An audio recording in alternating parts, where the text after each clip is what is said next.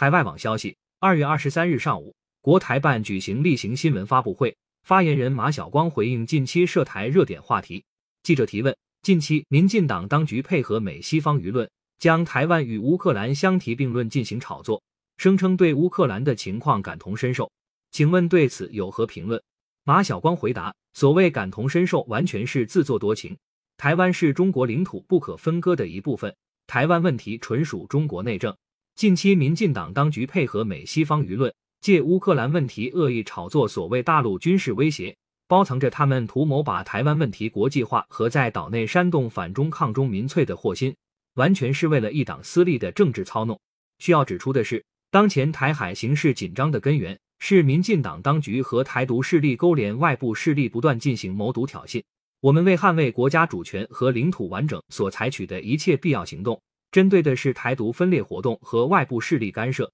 目的是从根本上维护两岸同胞切身利益和中华民族整体利益。